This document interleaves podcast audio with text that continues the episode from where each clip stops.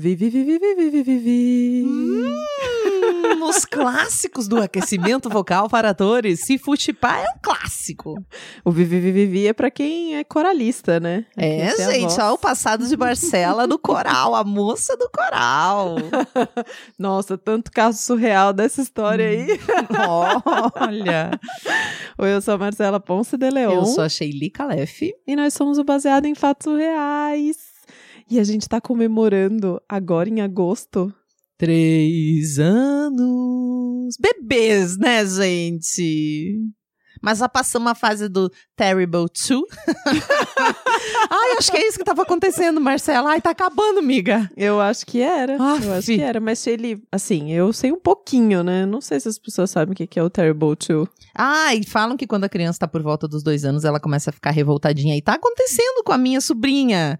Ela começa a desafiar os pais, desafiar os limites. Ela liga por vídeo pra mim toda semana, minha irmã, né? Aham. Ela tá com dois anos e um pouquinho. E ela começa, tipo, ela fica discutindo com a minha irmã. Minha irmã fala uma coisa, ela fala, ah, não, ah, não sei o quê, ah, não sei o quê. Fica, é, um- é uma postura de mais desafiadora da criança. Olha só que interessante. Se você tem um caso desses pra contar aí pra gente, manda. Se pode, pode ser outros casos também, mas se tiver um caso de filha aí, Terrible 2, manda pra aí. gente. Apesar que eu já ouvi, né, pais estão sempre vivendo os terrible. É terrible 2, terrible 3, terrible 4, terrible 5. Parece que é terrible o tempo todo, né? É, eu posso dizer que eu tenho uns Terrible 16 aí e um 14 também. Não, imagina. Mas se você tem uma história pra contar, bfsurreais.gmail.com. Pode mandar ela por texto ou por áudio e a gente conta aqui anonimamente, como se tivesse acontecido com uma de nós ou alguma convidada nossa vai contar, sempre mantendo o seu anonimato. Sim, sim, sim. Vamos pro caso da semana? Baseado em fatos surreais. Histórias de mulheres como nós, compartilhadas com uma empatia, intimidade e leveza. Onde o assunto é a vida e o detalhe, o surreal. Esses dias me perguntaram qual foi o maior susto que eu já tomei na vida. Ui. E aí essa história veio na minha cabeça, por isso que eu decidi contar ela. Bom, meu nome é Aline, eu nasci e cresci em São Paulo, na capital. Então eu sou uma pessoa super urbana e que me locomovo muito bem na cidade. Então eu ando de carro, eu ando de bike, eu ando de ônibus, eu peço carona, eu vou a pé. É, um tempo atrás eu andava de patins quando era mais jovem. E se tivesse cavalo, eu ia andar de cavalo, porque eu adoro animais, enfim. Não tem tempo ruim pra Não você. tem tempo ruim, sou essa pessoa super urbana mesmo. Porém, né, uma vida no interior já é diferente disso. E quando eu tinha 28 anos, eu tava namorando um rapaz do interior de São Paulo. Ali- Hum, um cowboy? Um Olha! cowboy? Era muito cowboy. Sabe ali a região de registro? sei, sei, sei. Não é muito longe, né? Mas daquela região. E às vezes eu ia com meu carro até lá para passar um final de semana com ele, um final de semana de vida rural. Tinha um hotel, tinha um sítio do irmão dele lá, enfim, eu passava o final de semana lá. E dessa vez, eu fiquei no sítio e eu levei também a minha bike para dar uma pedaladinha, porque, né, uma pessoa cosmopolita, já independente, Uhum. eu já arrumo tudo, já, tipo, eu fazia minha programação, porque ele trabalhava, tipo, ele não podia ficar o tempo inteiro comigo, né? Ah, você ia pra passar o final de semana, mas você tinha um tempo que você ficava só. É, porque vida na roça, meu, você tem um monte de coisa pra fazer, pra cuidar, não, não, não é como a nossa vida na cidade, que, tipo, você pega o final de semana e não faz nada, só tem que comer e ir no banheiro. Tem sempre coisas pra se fazer, né? Aí, naquela vez, eu fiquei lá no sítio, levei essa minha bike pra pedalar entre as plantações de tomate, de machixe, que na época eu nem sabia o que que era, Gente, que cenoura. diferente. É, uma- é super divertido, né? Eu até ajudei, colhi uns balde de tomate, botei no caixote, que é essa coisa que tinha que vender para um caminhoneiro que chega no fim do dia Uhum. e daí enche o caminhão com todos aqueles produtos. Pra mim, era só diversão, mas a real é que é um trabalho bem duro, agricultura familiar, sabe? Tipo, a galera trabalha com isso mesmo. Depois que a gente fez isso de colher os tomates, não sei o que que eu ajudei o pessoal, eles ainda continuaram nessa vibe que eles tinham que terminar essa coisa. Uhum. E eu já tava dispensada dos meus afazeres lá. E tava um calor, um calor.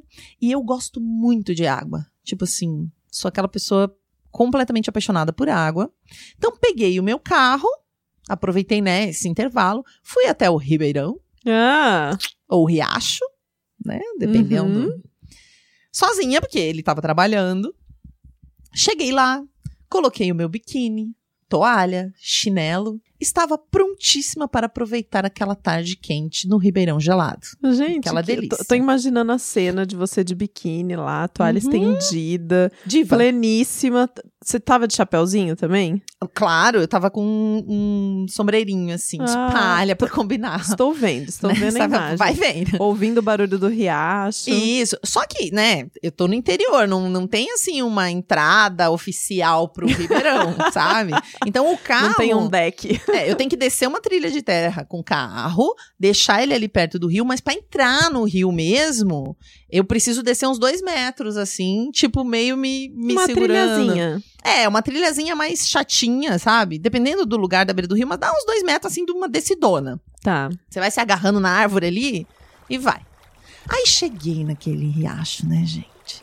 Nadei, é bem fundo ali. Hum. Nadei, me diverti, mergulhei, tava assim, aquele contato íntimo com a natureza, me Tinha sentindo perereca no a riacho? Pocahontas. Não sei se tinha perereca, mas eu tava diva maravilhosa. Sentindo a Pocahontas. Agora eu já imaginei você completamente diferente, com cabelos longos, assim. Aí eu subi aquele barranco, né? Terminei de tomar o meu banho, subi o barranco, falei, ah, eu vou tomar um sol, deitei a toalha pra tomar aquele sol. Esse riacho ficava na beira de um pasto, aquele perder de vista, sabe? Dá pra ver a linha do horizonte lá longe, um tapete verdinho encontrando o céu azul, entremeado por umas vacas, sabe? Lá, lá no fundão, assim, aquela coisa linda, bucólica, maravilhosa. Todo mundo pastando. É, os bichos pastando tranquilos. E aí eu tava ali nesse momento, né, tomando sol depois do meu banho. Eu realmente, meu, isso me deixa muito feliz. Tava vindo um grupo pequeno, assim, de pessoas, tipo uns turistas, que estavam sendo liderados por um guia. Oi? É, estavam seguindo pela borda do Ribeirão, assim. Alguém foi fazer uma, uma viagem, foi fazer um passeio de trilha. Eu sei que eles vinham passando por mim. Aí eu perguntei, onde é que vocês vão? E eles falaram, ah, tem uma cachoeira 15 minutos daqui caminhando, a gente tá indo pra lá. Olha, eu não tive dúvida. Peguei minhas coisas e fui com eles. Falei, ah, eu vou conhecer essa cachoeira que eu não conheço, né? Uhum. Eles estavam bem melhores vestidos do que eu. Na verdade, eles estavam vestidos e eu não, né? Porque eu tava de biquíni e chinelo. Mas eu Uhum. fui indo, né? Com a toalha no braço, fui indo junto com eles. E a gente caminhou um pouquinho, caminhou um pouquinho. Bom, chegou um momento que o guia falou: olha, agora vai ter um- umas pedras pra chegar na cachoeira e vai ser uma trilha um pouco lisa, então cuidado pra não escorregar. Nesse momento, eu pensei, "Putz, eu morro de medo de escorregar. Hum. Eu morro de medo de cair. Né, eu já sou um pouquinho estabanada.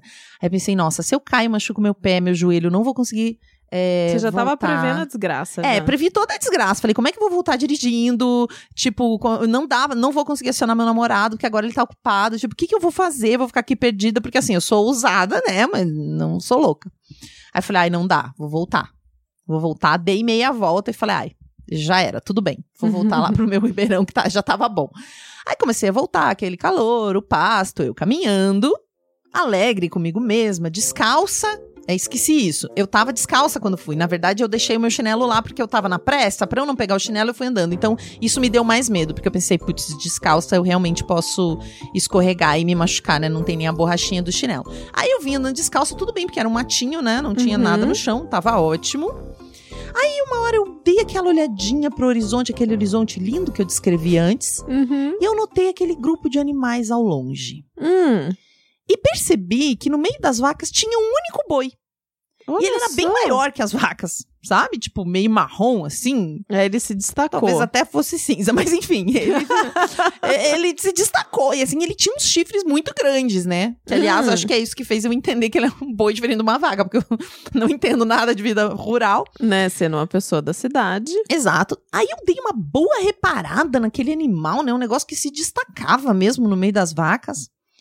E eu percebi que era um chifre bem maior que o normal. Pelo menos o normal que a gente vê, sabe, na propaganda, assim, na TV?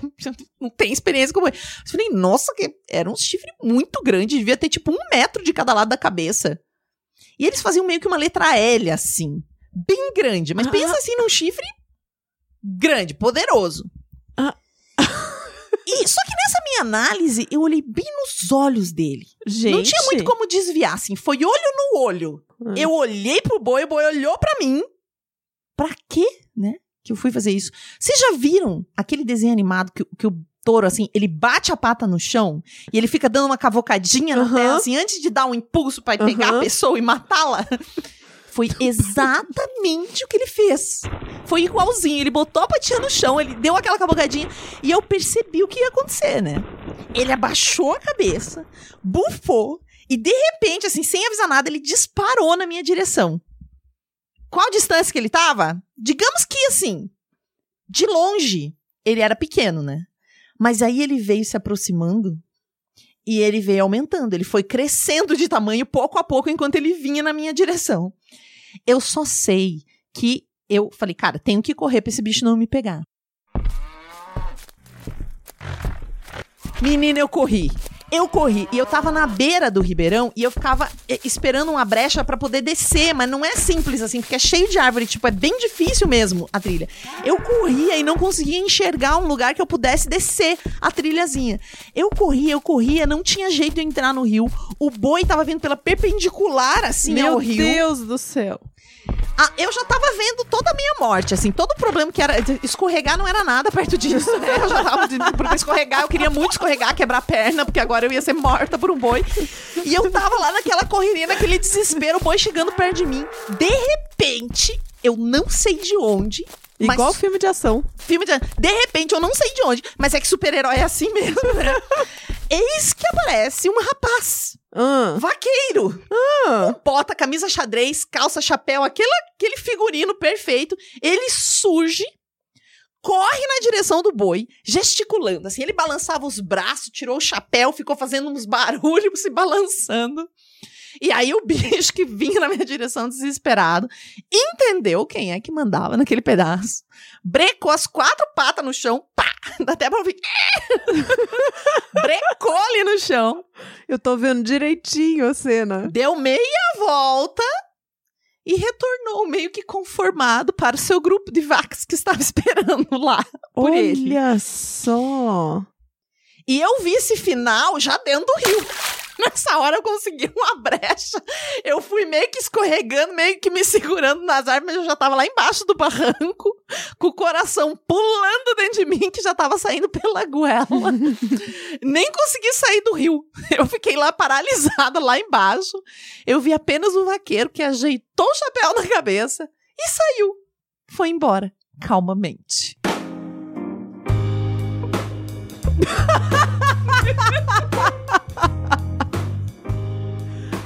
Aqui me segurando, Geli. Porque, meu Deus do céu! que história de filme!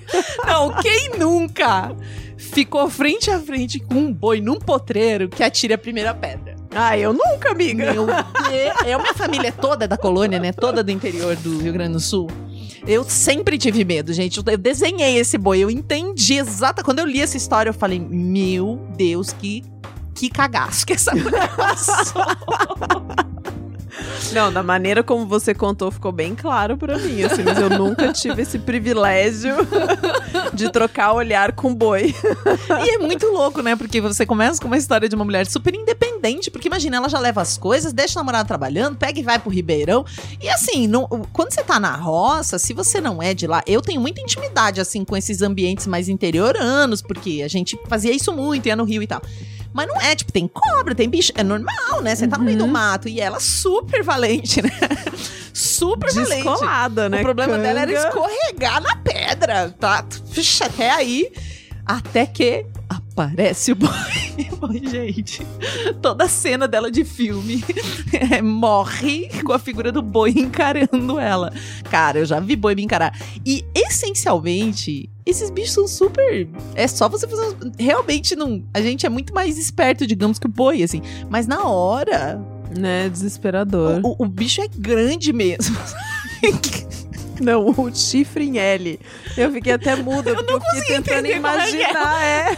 Mas quando ela, ela mandou assim na história o chifre em L, eu mantive, mas eu confesso que eu não faço a menor ideia. Eu tentei colar dentro da minha imaginação o chifre em L. Só que é um L de cada lado, talvez, né? Talvez, talvez, Ah, talvez. Seja, eu não consegui Um imaginar. L olhando pro outro, assim. né? Sim, talvez Talvez isso. seja isso, Talvez talvez, isso. seja isso. Nossa. Heroína, muito obrigada por ter mandado essa história pra nós. Nossa, como a gente se divertiu. Te admiro, hein, heroína? Te admiro, te admiro.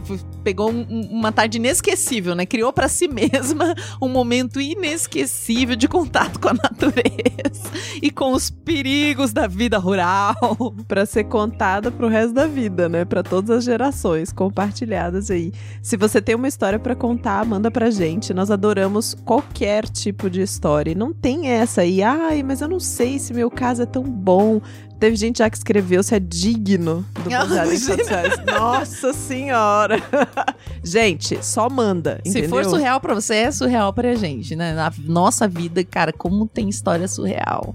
E se você quiser ver esse programa alçar voo e chegar para mais pessoas, você pode participar dele ativamente, contribuindo na nossa plataforma. Isso mesmo, Shelly. E agora a gente tem o PicPay que é muito mais fácil para você fazer o apoio, sabia? É uma conta no aplicativo do celular, dá para você carregar bilhete único, é, recarga de celular. E aí, às vezes, quando você paga coisas, você ganha cashback. Então, você apoia o baseado em fatos reais e você ainda pode ter um benefício aí para você. Pode Ai, escolher. não é maravilhoso? Uhum, uhum. E uma colega me perguntou se ela podia fazer um apoio único, assim, ao invés dela pegar e pagar 5 reais por mês, se ela podia dar 120 reais no ano. Ela pode. Manda pra minha conta. Pelo PicPay não dá. A gente tem uma conta, por enquanto, só de assinatura no PicPay, mas vamos criar uma conta para apoio único, então. Muito bem. Então, se você quer fazer um apoio único, pode mandar lá para o nosso e-mail, a gente manda o número da conta, porque às vezes é mais fácil para sua organização pessoal. Você apoiando, gente, pra nós, é o melhor jeito que é pra você, é bom pra nós também. É bom pra você, é bom pra mim, nós estamos todo mundo junto, reunido, com mãozinha fazendo coração aqui pra você.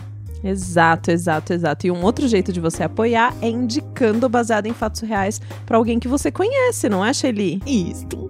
Seja um grupo de Facebook de mulheres, seja suas amigas no trabalho, não importa, apenas ajude a espalhar a palavra. E de homens também, é muito bom eles verem a nossa vida. sim, sim, sim. E até o próximo caso real.